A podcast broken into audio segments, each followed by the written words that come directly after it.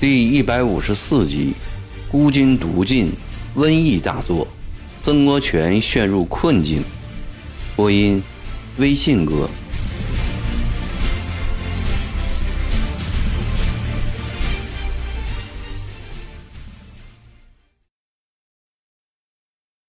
曾国荃领了主攻金陵的任务后，便和曾真干一起率领吉字营、真字营。雄心勃勃地向东开拔，一路斩将夺关，从芜湖、太平府打过莫林关、方山，来到金陵城南门外雨花台，将老营设在报恩寺塔废墟旁。这座建于南宋的宝塔高达十三层，颇为壮观。咸丰六年天津事变时，北王韦俊辉。害怕翼王石达开回师攻天津时，凭借此塔攻城，于是这座历时七百余年的宝塔便被韦昌辉拆毁了。曾国荃和他的心腹大将李成典、萧福嗣、刘连杰、彭玉菊、朱鸿章等人都是第一次来到这座江南名城，他要韦俊带着他和部将们。远远地从南门附近走到太平门边，一路细看漫议，费去了整整一天。韦俊告诉他，金陵围墙三城，只走了一城。曾国荃等人大吃一惊，心里想：吉字营、真字营合起来只有两万多人，要想像过去围吉安、围安庆一样包围天津。岂非梦呓？一向倔强自负、蛮横不计后果的曾国荃，虽有点后悔不该轻率进兵，但事已至此，也只有硬着头皮撑下去了。曾国荃命令全体将士在雨花台一带深沟高垒，建筑坚固的工事，做长期围下去的准备，一面盼望其他各路人马。早点来到金陵城下，哪知进军金陵的其他几路各有各的难处。北路主帅安徽巡抚李继仪刚准备出师，忽接父丧凶信，匆匆回家奔丧。部将唐训芳率部受阻于寿州，不能南下；鲍超则被阻于宁国，也欲进不能。多伦阿刚启程几天，朝廷便命他为钦差大臣，开赴陕西，西路也因此没有了。水师因要修补战船，等待从广东运来的洋炮，也展在池州至铜陵一段江面上群巡不前。五路人马，其余四路都不能按期抵达。曾国荃在雨花台气得暴力失常。曾国藩在安庆也急得日夜不安，每天晚上临睡前，曾国藩都要到三楼的小房间里去一趟。那间房子里放着一个旧蒲垫，曾国藩跪在蒲垫上，默默地对天祷告，求老天保佑各路军事顺利，早点拿下金陵。曾国藩的祷告不但没有为湘军求来福祉，一场瘟疫。反而突然在金陵城外蔓延，给雨花台畔的湘军带来了巨大的灾难。仅仅只有几天时间，湘军就死去了三百多人。一个营房里只要有一人得了病，便会立即扩散开去。早上看着还是好好的，晚上便僵卧不起了。连夜派出十人抬尸出去掩埋。回来清点人数，就只剩下五人。打着灯笼火把去找时，沿途看到的则是五具倒在路边的僵尸。曾国荃惊慌不安，四处寻医寻药，附近的药买光了，又派人远到安徽、湖北等地去买，药未买来，人又死了一千多。李秀成趁此机会大举向雨花台进攻，曾国荃不得不率领并营士卒抵抗，弄得焦头烂额，痛苦万状。李秀成进攻了几次，部族也染上了瘟疫，吓得他不敢再与湘军接触，才使得集字营从平夷全军覆没的边境上得以了解救。正当曾国荃稍稍喘口气的时候，甄字营统帅曾贞干忽然瘟疫死去了，甄字营被合并到集字营中，噩耗传到安庆，曾国藩闻之。伤悼不已，曾国荃孤处雨花台，连遭不幸，使曾国藩日夜为之心神不安。他希望老九暂时撤离雨花台，与鲍超的亭子营合兵一处，但老九不同意。于是曾国藩写信给在家守制的李继宜，请他莫致誓师，速带北路军南下。却不料李继宜自己已病入膏肓，不能应命。曾国藩又命李鸿章将程学启的开字营两千将士开赴雨花台，但程学启打仗勇猛，李鸿章正依靠着他，不愿放出，只同意调吴长庆前去。曾国藩知吴长庆的庆字营多为未经训练的新勇。干脆不要了。他在安庆为满地举行完吊唁仪式，新将灵柩送上西行的大船后，便立即乘船东下。他要去查看吉字大营在雨花台畔的驻扎情况。临行时，曾国藩又把当年王世玄送来的那把王氏祖传宝剑带上，心里做了决定。先尽力说服老九暂时撤兵，如果他坚决不撤，则以此剑相证，鼓励他早日达到目的。太平军水师自钱家镇之役大败后，便一蹶不振。以后周国瑜兄弟相继战死，水师也便基本瓦解了。千里长江江面上全是湘军水师的战船。只是仅靠天津一段江面上，太平军陆军在几个重要关口上建筑了堡垒，加强防守，使得湘军水师不敢闯进来。这几个重要关口由西向东依次为大胜上关、凤林州、永定州、三岔河、九福洲、老江口、草鞋峡、七里洲。燕子矶，曾国藩的坐船在离大胜上关二十里路远的洛星寺停了下来，坐进了早已在此等候的另一大轿，在彭义举指挥的三百名乡勇的保护下，来到了雨花台。一连几天，曾国荃陪着大哥查看金陵城外的地形以及集字大营两万多人马的分布情况。这时，瘟疫已经过去，军营刚刚恢复元气。曾国藩见九弟的营盘扎得牢实，堡垒坚固，壕沟挖得又深又宽，很是满意。边看边称赞，使沮丧了大半年的曾国荃心情舒坦起来。袁普，尽管如此，集字营还是要暂时先撤下来。等北路到达江北，亭子营进入溧阳后，再三路并进包围金陵。在曾国荃的老营，当屋子里只剩下他们两兄弟的时候，曾国藩又一次劝说九弟：“大哥，屯兵金陵城下，饮马秦淮河边，从出山到长沙办乡勇的那一天起，你就立定了这个志向。”盼望十年之久的这一天终于到了。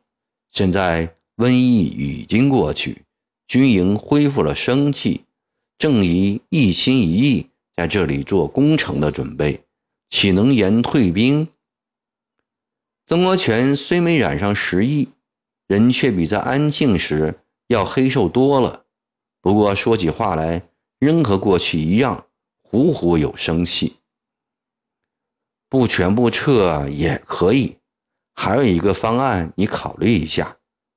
曾国藩深知九弟的脾气，他不愿意干的事情，任何人也难以说动他。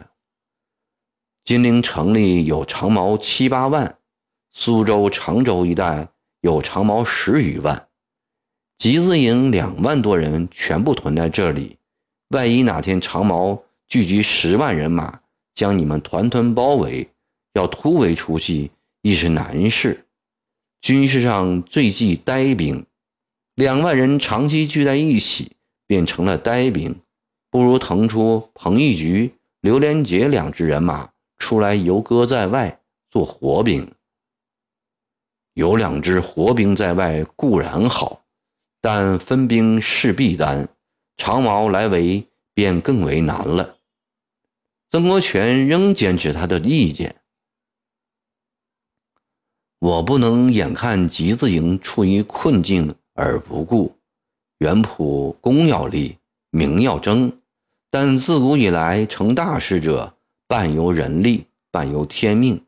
你尽管好强有能力，但目前天命不顺呀。曾国藩见九弟高低不听，不免焦虑起来。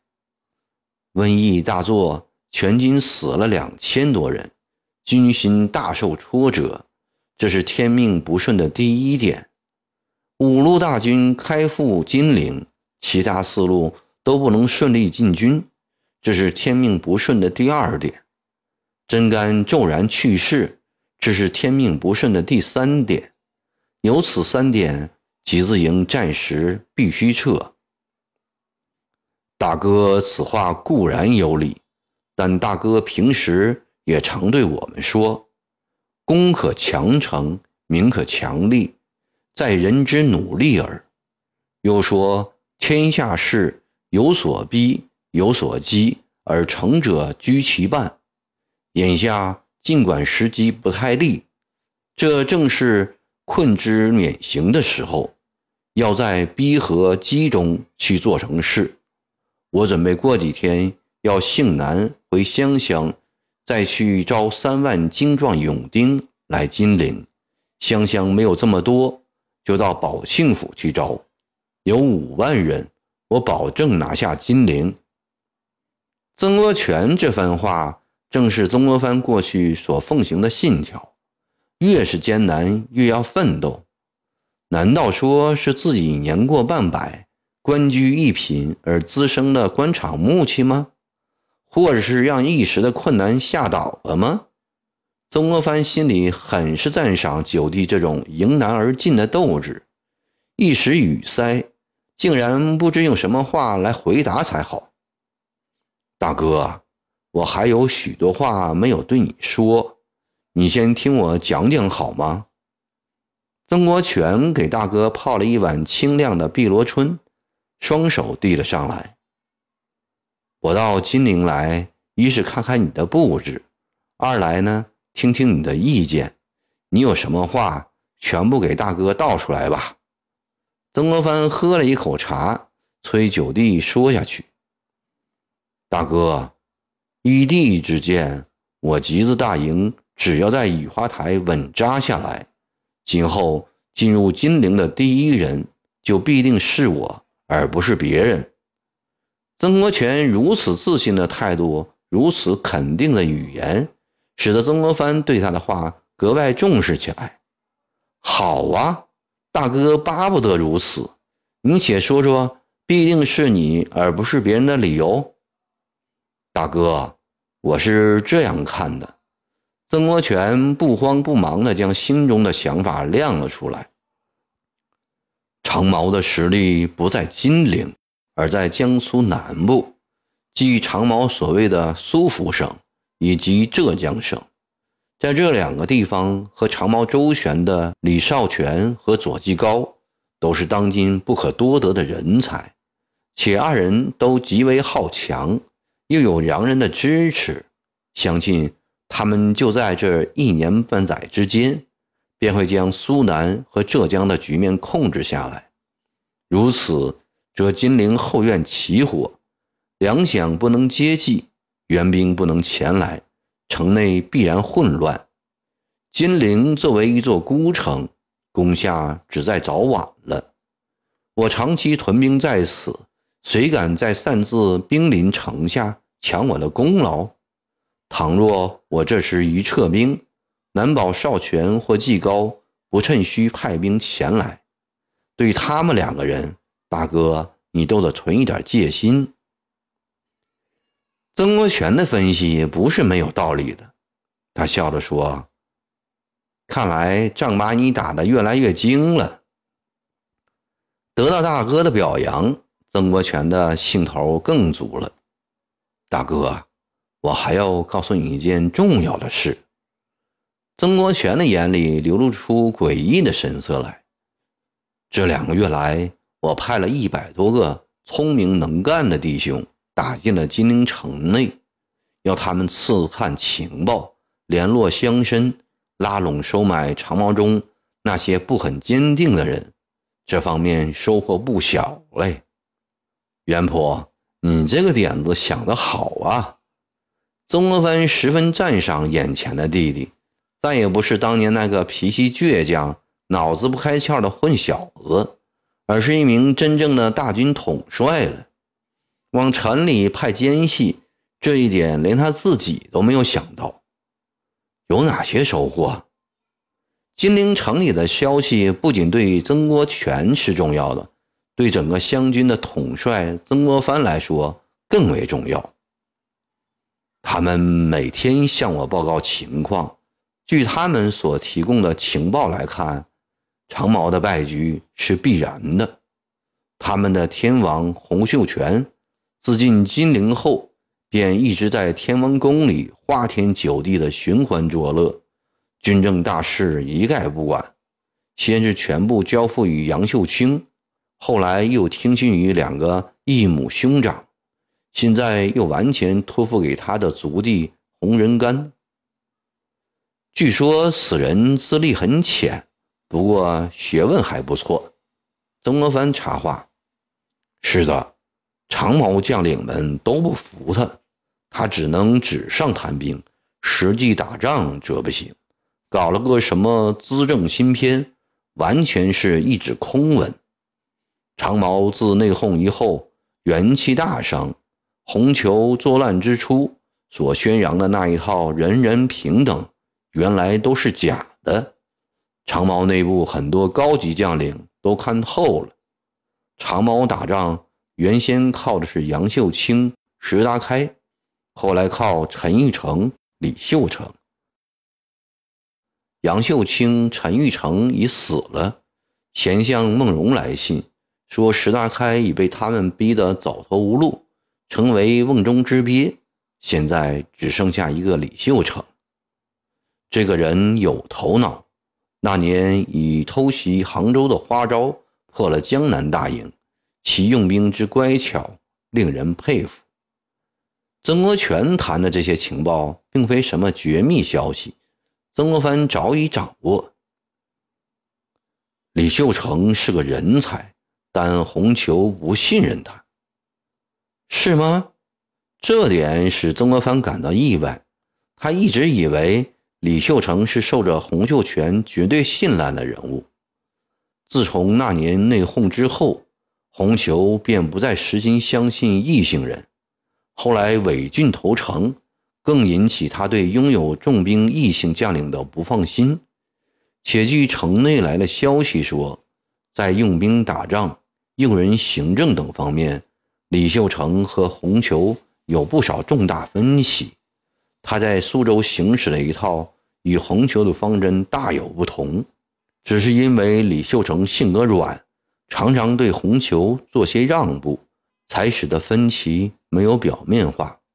大哥，如果不派人打进城里，我们如何会得到如此机密的内情啊？的确如此。曾国藩点点头。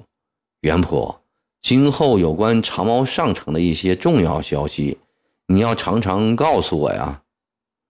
好是好，但大哥你要拿东西来交换。交换。哈哈哈！曾国藩不禁大笑起来。好厉害的老九，要什么条件？你尽管说。大哥，你要给我买一百尊重型开花炮，每隔半个月给我送一千颗开花炮弹。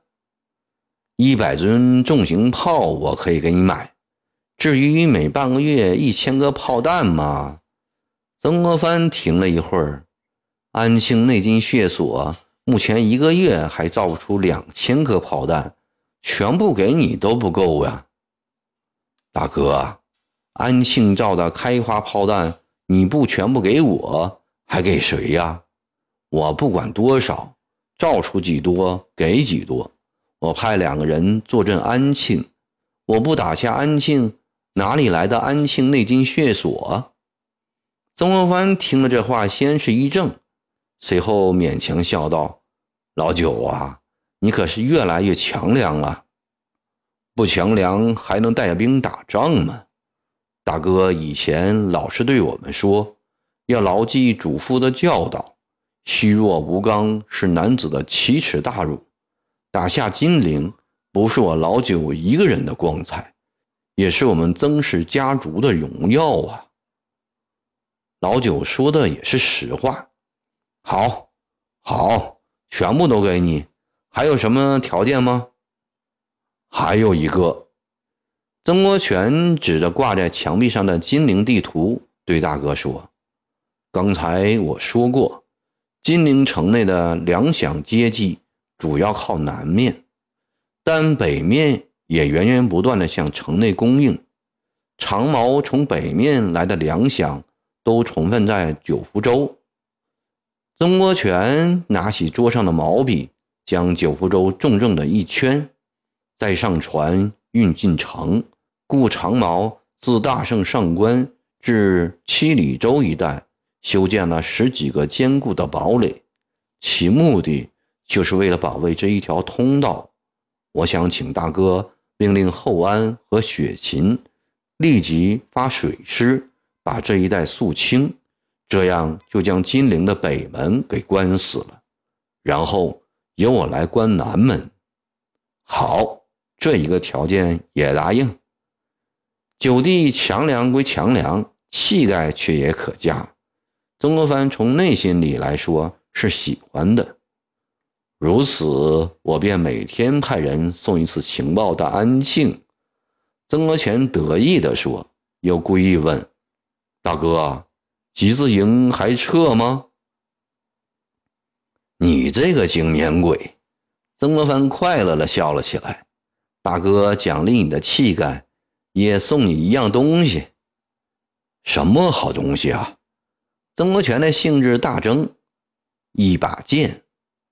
曾国藩从随身布袋里抽出王氏祖传的宝剑来，我看看。作为一个带兵的统领，曾国荃对兵器有着浓厚的兴趣。他从大哥手里接过剑，唰的一声，便把剑从剑鞘里全部抽了出来。只见一道白光闪过，冷气迎面扑来。好剑呐！见过成千上百的刀剑的集字营统帅不觉脱口赞叹：“大哥，这是从哪里来的啊？”那年在衡州出办团练时。传山公的后裔送给我的，他说，当年他的先祖就是仗着此剑冲进金陵城的，这是一件攻克金陵的奇物。为了鼓励乡勇，他将这把祖传宝剑送给了我。曾国荃睁开眼睛听着，心情激动起来，他已完全明白了大哥转送给他的用意。大哥，这么好的东西。你为什么没有早送给我啊？大哥没早送，是因为时候未到。你是说早些时候集字营还没有围金陵？不，不是这个原因。曾国藩有意将声音压低。元普，世权先生告诉我，这把剑有一个奇异之处，每到他立功的前夕，都要长鸣一次。有这事？曾国荃很是惊讶。